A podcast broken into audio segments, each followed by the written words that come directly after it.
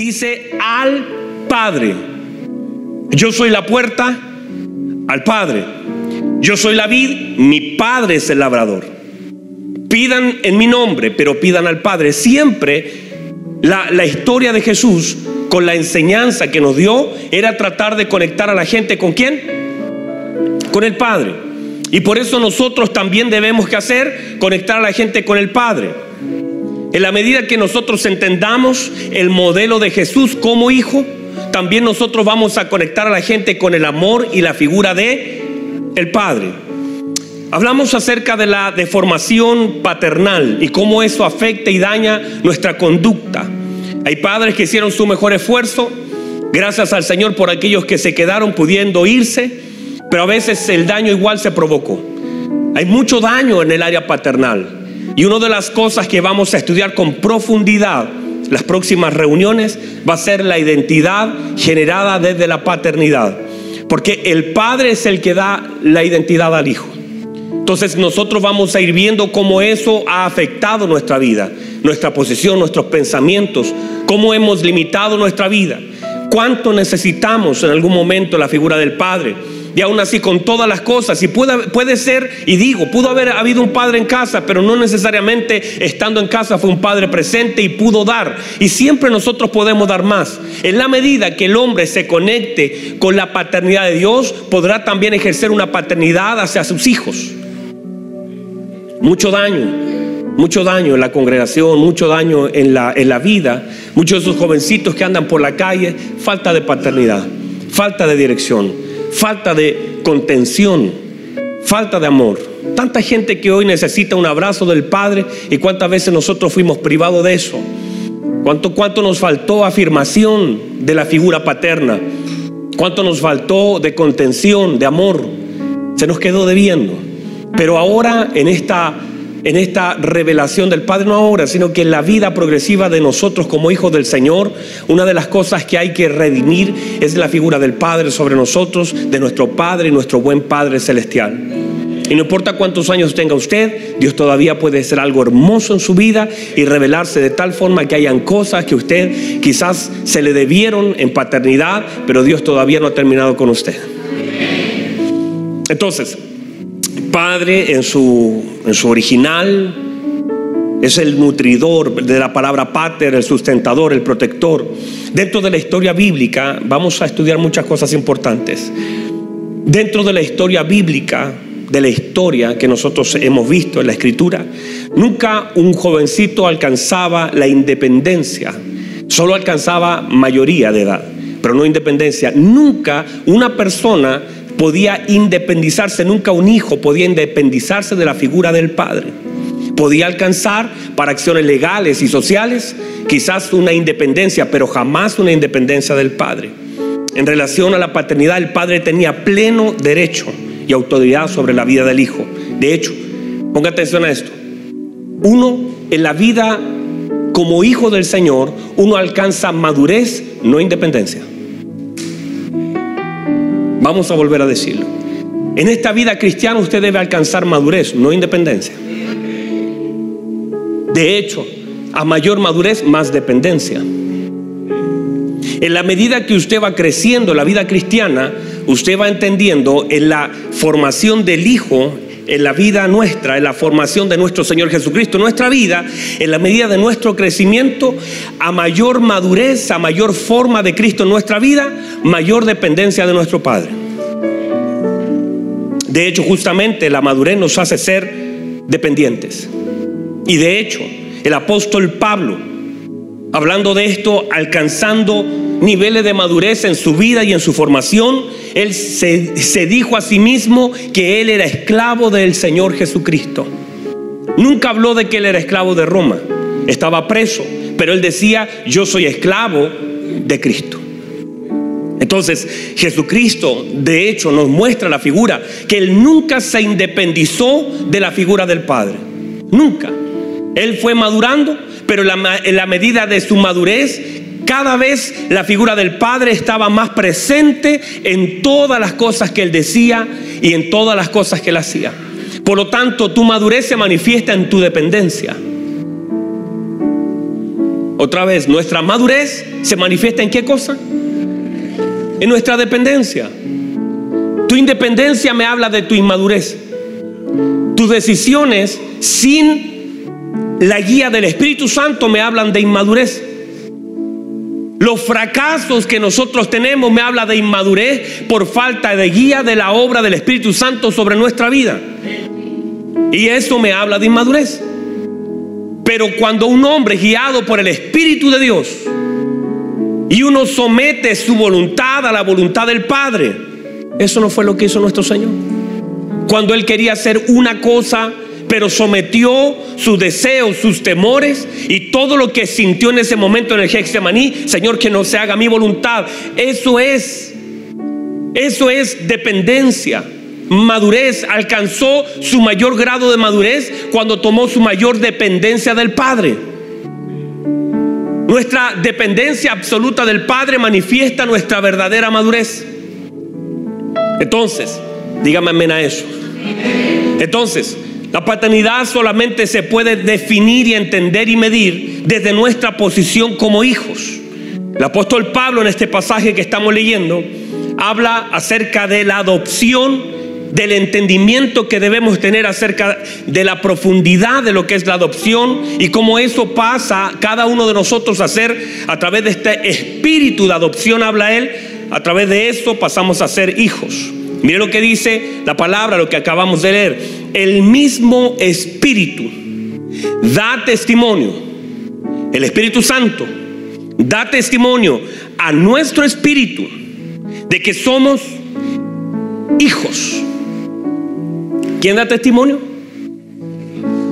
Uno podría tratar de convencerlos de la paternidad, pero es una obra del Espíritu Santo en nuestra vida convencernos y darnos el testimonio de la paternidad de Dios sobre nuestra vida. Esa, esa palabra, mire lo que dice, otra vez se lo voy a volver a leer. El Espíritu mismo da testimonio a nuestro espíritu de que somos, mire la palabra que uso y aquí voy a detenerme en esto, que somos tecnón de Dios. Es una palabra para referirse a hijo, tecnón. Una palabra, ¿qué es eso, pastor? Vamos a, vamos a ir, ver un poquitito acerca de esto. Pasa que nosotros como hijos Así como lo natural, usted sabe que la riqueza que hay acá en esta palabra, muchas veces nosotros leímos la palabra hijos, leemos la palabra hijos, y para nosotros hijo es hijo. Pero hijos en diferentes etapas. Y esa, esa figura de hijo en diferentes etapas, la misma de nuestros hijos, en estado de bebé, en estado de niño, estado adolescente, estado eh, adulto mayor, estado de madurez, cada uno, pero, pero cómo la dependencia y la relación definen a cada hijo. Hay hijos que por causa de ser tan pequeños no pueden ser agradecidos. Nunca un bebé te va a dar las gracias. Va a recibir todo de ti y nunca te lo va a agradecer. Vamos a ver eso. Vamos a ver solamente un par de ellos porque son muchos. Pero lo primero, el primer, cuando se habla de niños, no sé si en multimedia puede buscar Gálatas capítulo 4, por favor. La palabra bebé, el que no habla, aquel que está completamente dependiente, aquel que es infante, es la palabra nepios, que aparece ahí en Gálatas capítulo 4, versículo 1, no sé si me la pueden poner, por favor. Ahí está, mire lo que dice. Pero también digo, entre tanto que el heredero es, es nepio. es la palabra que se usa, un infante, uno que no habla, uno que no se comunica, uno que es bebé. Entre tanto que el heredero es nepio, un bebé. ¿Qué dice? En nada difiere del esclavo, aunque es señor de todos, pero no tiene la madurez para poder tomar posesión de lo que se le ha dado. Número dos, paidón, que es un paidón, no es un, nosotros decíamos pailón, es paidón, que es un adolescente. No sé si puede buscarme por favor Lucas 2.40. La Biblia dice esto del Señor. Dice que el Señor Jesucristo crecía con 12 años, crecía ¿En qué crecía? Mire lo que dice ahí. Y el niño, mire lo que dice ahí, paidón. Y el paidón crecía y se fortalecía y se llenaba de sabiduría y la gracia de Dios era sobre él. Se habla entonces de una persona en un estado de adolescencia, está creciendo, todavía niño, pero ya está saliendo de la niñez a la adolescencia y la juventud. Luego, el tecnón, número tres, tecnón, que es un hijo que está camino a la madurez. De hecho, mire lo que dice Juan capítulo 1, versículo 11, usted lo conoce, lo hemos recitado. Dice, a los suyos vino más, los suyos no le recibieron. Más a todos los que le recibieron, les dio potestad de ser hechos tecnón, hijos. Pero note que es la palabra tecnón, que quiere decir hijo. Un hijo en proceso. Un hijo que no es un bebé, pero es un hijo, no ha llegado a su plenitud. Nosotros todos cuando llegamos a Cristo fuimos tomados como hijos. No en un estado completamente maduro, porque esa madurez te la va a dar la obra del Espíritu Santo sobre tu vida. Y en la medida que nosotros vamos siendo guiados, porque mire lo que dice, por favor, póngame, no lo estoy perdiendo, ¿verdad? Mire lo que la Biblia dice. Dice los que son guiados por el Espíritu, ¿qué son? Dice que los que son guiados por el Espíritu son ellos hijos de Dios. ¿Verdad? Ahora, esa palabra hijo es la siguiente. Huíos. Esa palabra no es tecnón, no es paidón, no es nepios. Es huío, que quiere decir hijo maduro. Hijo que es capaz de tomar herencia y hacerse cargo. Entonces mire lo que dice, los que son guiados por el Espíritu son huíos, son hijos maduros. Los que han alcanzado madurez, mire lo que dice el Señor cuando se abren los cielos. Se abren los cielos, la Biblia dice, este es mi hijo huíos, mi hijo maduro. En él tengo complacencia porque el Padre se complace en la madurez de su hijo. Entre tanto, están aquí todavía. Entre tanto que el heredero es niño, es un infante, no difiere del esclavo. O sea, hay cosas que por la falta de madurez en nuestra vida no podemos acceder. No hay diferencia. Entre tanto que somos niños, infantes, paidón, nepios. No crecemos. Hay cosas a las cuales no podemos acceder por la falta de madurez. Pero cuando se habla del Señor en su estado de madurez, cuando el diablo lo va a tentar, le dice, le dice si eres un guíos de Dios, un hijo de Dios, un hijo maduro. El diablo, hasta el diablo reconoció la madurez en el Señor. En la medida que nosotros vamos creciendo, podemos ir por causa de la madurez. Somos hijos, todos nosotros somos hijos de Dios, ¿verdad? Dígame amén a eso. ¿Usted es hijo de Dios? ¿En qué etapa está?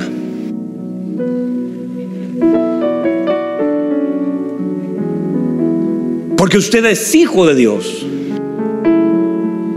Pero ¿en qué etapa estamos? Esto no tiene que, en lo espiritual, las cosas no tienen que ver con los años.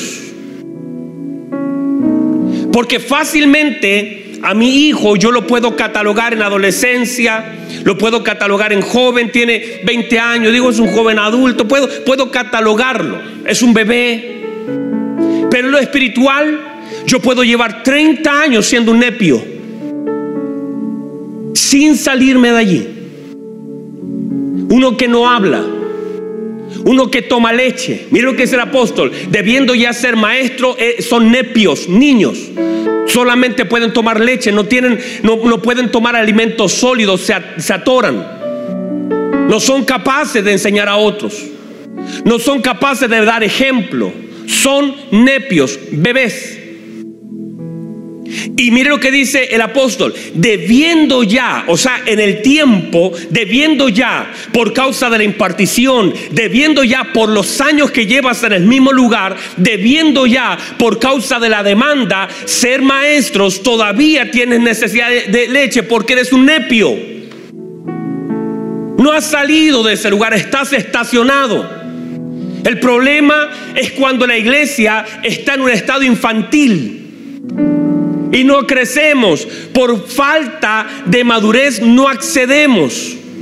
No complacemos el corazón, porque mire qué importante es esta palabra, porque los eruditos establecen que solamente un huíos tenía acceso a la autoridad, no se ponía nadie más que a un huíos con derecho de posesión y posición, que se asumía que un huíos tomaba completamente la figura de hijo.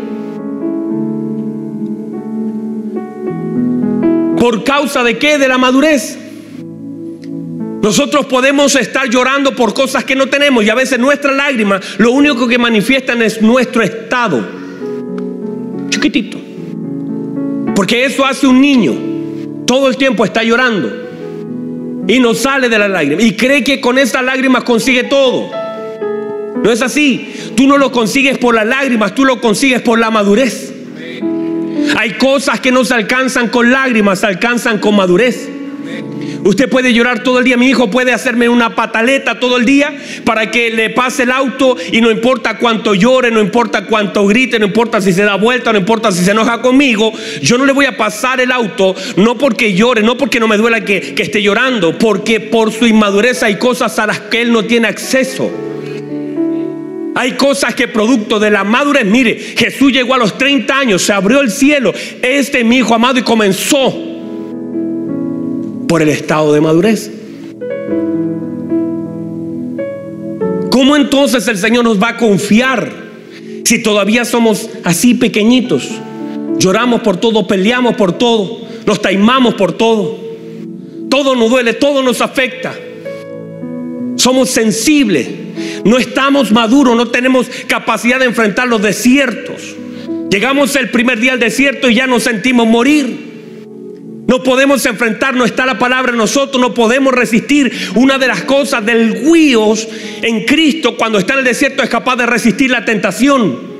Eso manifiesta un estado. Cuando usted está en el desierto, en necesidad y es capaz de resistir la tentación, la tentación a la crítica, la tentación sexual, la tentación a tomar, la tentación a mentir. Cuando usted es capaz de resistir la tentación, está en un estado de madurez. Usted le dice al niño no se lo coma y el niño lo va a tomar igual. El niño no tiene capacidad de determinar, no tiene los sentidos ejercitados. Estamos peleando todo el día. Wheels, un hombre maduro, un hombre que valora, un hombre que tiene posición, un hombre que complace. Este es mi huío, mi hijo amado. En ese, en esa madurez yo tengo complacencia.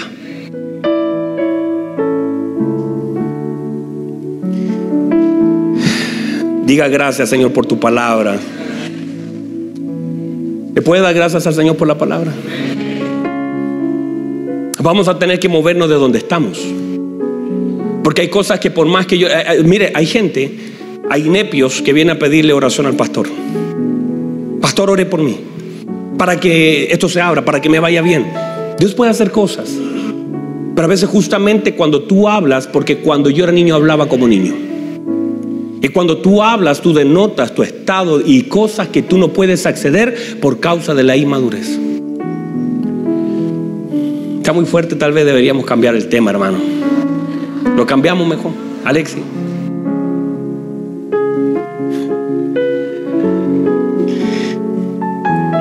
Vamos a dejarlo allí por ahora. Entonces, mire, mire, por favor, déjenme entrar a la segunda parte de, esta palabra. Cómo el apóstol Pablo nos enseña no solamente la importancia, porque en este pasaje se habla de, de tecnón y se habla de huíos. Mire lo que dice. Dice que los que son guiados por el Espíritu son huíos, hijos maduros. Y dice que el Espíritu da testimonio a nuestro Espíritu que somos tecnón. Somos hijos. Porque el hecho es que nosotros somos hijos del Señor. Al Señor llegar a nuestra vida, al ser bautizados, somos hijos del Señor. El tema no es si eres o no, sino en qué estado estamos actualmente. El hecho de la adopción, estuve investigando sobre este tema, y pasar de una familia a otra era muy complejo. Y se debía hacer de una forma completamente legal. De hecho, Dios no opera en otra forma, Alexi. Dios opera solamente en la legalidad. Dios no opera en la ilegalidad. No hay forma que usted trate de meter a Dios en algo ilegal porque no se puede. Por eso cuando usted es legal en todos los aspectos de su vida, tributarios, hay gente que quiere ver la mano del Señor y está haciendo cosas ilegales en sus empresas. No puede ver la mano de Dios. Lo que puede ver es que tenga más plata en la cuenta, pero no que esté agradando a Dios y que Dios esté en ese asunto. Porque Dios no opera en lo ilegal. Eso lo hace un, un nepios. Entonces, Romanos establece que los que son guiados por el Espíritu, ¿por qué? Porque el Espíritu cumple una función vital, diga conmigo, vital. No es una opción, es vital, es irreemplazable. Y muchas veces nosotros por nuestras malas decisiones manifestamos la falta de guía del Espíritu Santo, la falta de dirección del Espíritu Santo. Muchas veces estamos siendo la consecuencia de la falta de guía y dirección del Espíritu Santo. Y muchas veces tenemos que pagar nosotros y mucha gente a nuestro alrededor la falta de dirección del Espíritu Santo sobre nuestra vida. Qué distinto es cuando somos guiados por el Espíritu Santo, porque Dios respalda. Al lugar donde el Espíritu Santo te lleva, Dios respalda y se hace evidente el favor de Dios. No quiero decir que las cosas son fáciles, pero el respaldo de Dios hace que las cosas sean posibles. Que el Espíritu Santo te guía a una dirección que no necesariamente es fácil. De hecho, lo hablamos y, toqué un poquito el día martes acerca de la asignación. El hecho de que tú seas asignado a un lado no quiere decir que sea fácil la asignación. Jesús fue asignado a Israel y fue puesto y fue a llevar el mensaje a Israel como una asignación. Pero no quiere decir que le fue fácil predicar allí. Que tú seas guiado por el Espíritu Santo no quiere decir que las cosas sean fáciles, pero tienes todo el respaldo del cielo. Y la pregunta es, si tienes el respaldo del cielo, ¿qué cosa te falta? Si tienes el respaldo de Dios en lo que tú estás haciendo o en lo que tú haces guiado por el Espíritu Santo, no es que meto a Dios en mis planes, es que tú estás en los planes de Dios. Es que tú eres guiado por el Espíritu Santo para hacer conforme lo que el Espíritu Santo quiere que nosotros hagamos. Entonces, en el mismo pasaje nosotros encontramos estos dos términos. Y de alguna forma es importante y el apóstol nos habla la importancia de entender la adopción y cómo nosotros somos hijos. Aquí quiero ir cerrando. ¿Está bien? Alexi, usted me tiene que decir amén o no. Amén. No porque ellos no me dicen nada. Entonces nosotros llegamos a ser hijos. ¿Sabe por qué? Por adopción. A nosotros nos adoptaron. Estuve estudiando un poquito acerca de esto. Mire, hay dos términos que se usan para poder adoptar a alguien. El emancipato y el vindicatio. Que eran dos cosas que se hacían. Mire, póngame atención, no quiero leer porque me cansa leer, hermano. Pero quiero ir ordenadito. Por eso estoy ahí. Mire, me está mirando. Míreme, por favor. Cuando alguien estaba siendo adoptado, lo primero que se requería eran siete testigos. Estos testigos estaban presentes para efecto de herencia. Por si se moría el padre, uno de los siete debía atestiguar que él fue testigo presencial del traspaso de familias. Entonces, lo que se hacía era una cosa simbólica muy, muy, muy rara, pero se tenía una balanza, se tenía monedas, y el padre actual, de aquel que iba a ser adoptado por otro, lo que hacía era pesar monedas y hacer una venta ficticia. Primero hacía una venta y él mismo compraba a su hijo dos veces. Pero la tercera vez hacía una venta sobre su hijo y él no compraba y el otro compraba. Y así quedaba rota la patria potestad de este padre sobre la vida de su hijo. Luego de eso iban donde un gobernador romano para que pudiera legalizar esta situación. Una vez legalizado y todo, con todo un protocolo difícil que no, no hay tiempo ni es muy fome también explicarlo. Entonces, pero todo eso se hacía y una vez que se terminaba el proceso con el simbolismo que era clave, con los testigos y con el agente romano en ese tiempo, quedaba entonces el derecho transferido. No había forma, míreme por favor, no había forma de volver atrás en este proceso. Una vez que era adoptado de una familia a otra un hijo, no había forma de deshacer ese nuevo derecho. Y ese es el concepto que usa Pablo para hacernos entender que fuimos adoptados. Con dos cosas muy importantes, y por favor míreme y póngame atención para cerrar. Con dos cosas trascendentales. Porque cuando el niño o la persona era transferida a la otra familia, él perdía toda, toda relación con esta familia antigua se rompía toda relación. Si ese muchacho estaba en deudas en esta familia, pasando a esta familia ya no tenía deudas. Si este muchacho tenía condenas, por eso se hacía mucho eso, tenía condenas con la justicia, pasando a esta nueva familia ya no las tenía. Si este muchacho había sido un delincuente, Pasando a esta familia ya no era delincuente. Perdía todo derecho y toda herencia, buena o mala, de esta familia y tomaba toda la herencia de esta nueva familia. Por eso no importa quién fue tu papá, no importa lo que tú viviste, porque en tu antigua, y tú tienes que tomar el concepto, en la antigua paternidad y en la antigua naturaleza que operaba en nosotros con todas las maldiciones que habían. Eso fue antes de Cristo. Ahora estás saliendo de esta familia de los Palmas, de los Herreras, de los García, de cualquier familia saliste de la maldición adámica que te tenía condenado endeudado y fuiste transferido a la familia de Dios. Y en esta nueva familia ninguna condenación hay para los que están en Cristo Jesús. No hay condenación. No hay ninguna condenación para los que están en Cristo Jesús. Eso lo dice Romanos, comenzando Romanos 8.1. Eh, parte el apóstol Pablo haciendo haciendo esta declaración, ninguna condenación hay para aquellos que están en Cristo Jesús. Porque saliste de la familia. A ti te adoptaron. Y tú perdiste todo. Míreme por favor. Una de las cosas importantes, la segunda, es que este, esta persona perdía completamente no solamente el apellido, el nombre, el título, lo que, lo que debía, sino que perdía completamente toda su identidad y pasaba a ser una nueva persona. Wow, hermanos. Por ser adoptado pasaba a ser una nueva persona. Todo lo que se conoció de él ya no valía.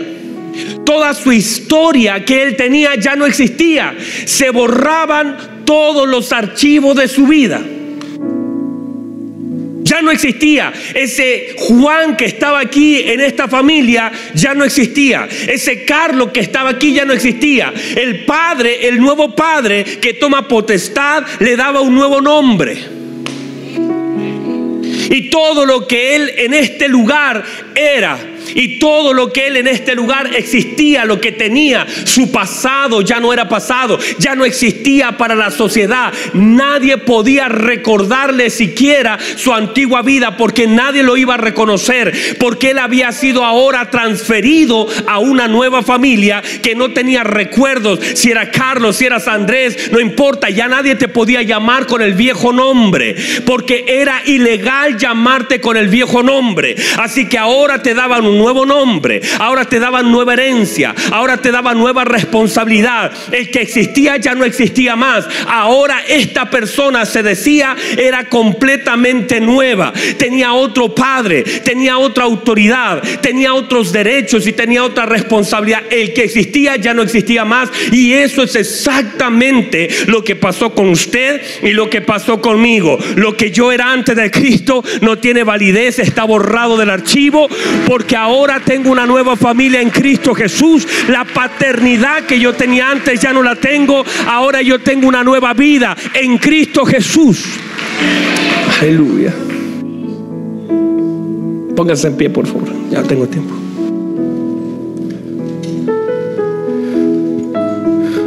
Es tan fuerte el apóstol Pablo cuando habla de la adopción, es tan fuerte el concepto, que lo pone en un concepto de legalidad. Porque tú y yo por legalidad, para Dios no existe otra cosa que tu nueva vida en Cristo. Por eso la Biblia dice, las cosas viejas pasaron. Y aquí todas son hechas nuevas. Nueva casa, nuevos hermanos, nueva familia, nuevo nombre. Ya lo que era antes de Cristo para Dios no existe porque no existe. Por legalidad fuiste transferido de una familia, de una costumbre. Tenías que aprender un nuevo lenguaje. Tenías una nueva casa. Tenías una nueva silla. Tenías una nueva responsabilidad. Y la Biblia dice que nosotros fuimos aceptados en el amado. El Señor nos compró. El Señor legalizó. Mire lo que dice la Escritura. A los suyos vino, pero los suyos no le recibieron. Más a todos los que le recibieron a los que creen en su nombre se les dio autoridad legal. Esa palabra es autoridad legal de ser hechos hijos de Dios. Y si somos hijos de Dios, también somos coherederos con Cristo Jesús. Ya no eres cualquier persona, hermano. Te sacaron de la familia que estaba arruinada. Te sacaron del lugar de la ruina. Te sacaron del lugar del dolor. No vayas a pensar que todavía estás sujeto a la maldición de tu padre, de tu madre, a ese caballero que se fue. En ti se toda maldición. De hoy en adelante ya no estás operando la maldición de Adán. Ahora estás en la bendición de Cristo. Y si estás en la bendición de Cristo, la Biblia dice que no hay condenación para los que están en Cristo Jesús, Señor nuestro. Ya no hay condenación. No sigas pensando. A ti y a mí nos sacaron. Se nos dio un nuevo nombre. Se nos vistió nuevamente se nos dio completamente. Alguien pagó, alguien pagó esta adopción.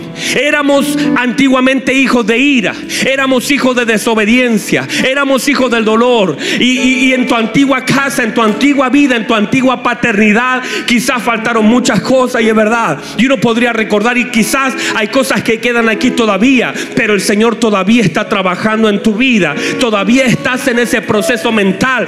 Mire lo que dice Romano, dice transformar no se conformen a este siglo, sino transformaos por medio de la renovación del entendimiento para que comprobéis cuál sea la buena, agradable y perfecta voluntad de Dios. Estamos en una transición, el rollo está aquí, porque todo lo demás para Dios no existe. Tú naciste en un lugar donde te despreciaron, te abandonaron, con una paternidad equivocada, donde tanto se te dañó, pero ahora estás en otra paternidad. Dios es tu Padre, no se te vaya a olvidar, estás en otro lugar. Dios es tu Padre, Dios es tu sostenedor, Dios es tu guía, Dios es tu luz, Y si te abandonaron a los 5, 10 años, no importa. Dios dice, no te preocupes por eso. Ese que te abandonó ya no existe para mí. Ahora yo soy tu padre. Ahora yo soy tu padre. Tienes que aprender a vivir en la paternidad de Dios. No importa lo que hizo. En la vieja naturaleza ocurrieron cosas. Pero la Biblia dice que nosotros somos nuevos en Cristo Jesús. Y que Él ha hecho todas las cosas nuevas. Las cosas viejas para Dios ya pasaron. Ah, reciba eso, por favor. Reciba eso, reciba eso. Porque esto tiene que transformar tu vida. No sigas conectado a la familia antigua. No sigas conectado a esa vieja naturaleza. A ti te sacaron, a ti te pagaron, a ti se te hizo un documento legal. Se rompió el acta que nos era contraria. La Biblia dice que el Señor despojó a los principados y toda autoridad de toda acta que nos era contraria. Y dice la Biblia que la tomó y la clavó en la cruz y la exhibió públicamente y triunfó sobre ellos en la cruz. Ya esa legalidad antigua no existe. Tu vida está en Cristo. Tu Padre es Dios. Tu Padre es Dios. Y Él no te va a fallar. Él no te va a abandonar. Él no te va a soltar. Él no va a tratarte como te trataron cuando eras pequeño, porque hasta ahí pudieron. El diablo hizo todo su esfuerzo para humillarte, para pisotearte, para marcarte de por vida. El diablo hizo su mejor esfuerzo y muchas veces los padres ayudaron en eso, pero hizo su mejor esfuerzo para traumarte, para que quedes inválido, para que quedes en lo de bar. Pero bendito sea el Señor, bendito sea el Señor, bendito sea el Señor, que no le alcanzó la fuerza. Había una mano poderosa que te sostuvo, había una mano poderosa que te ayudó. El diablo hizo su mejor esfuerzo, pero mira dónde estás. Estás aquí en la casa de Dios. El diablo no ganó, Cristo ganó, Cristo, Cristo ganó, Cristo triunfó.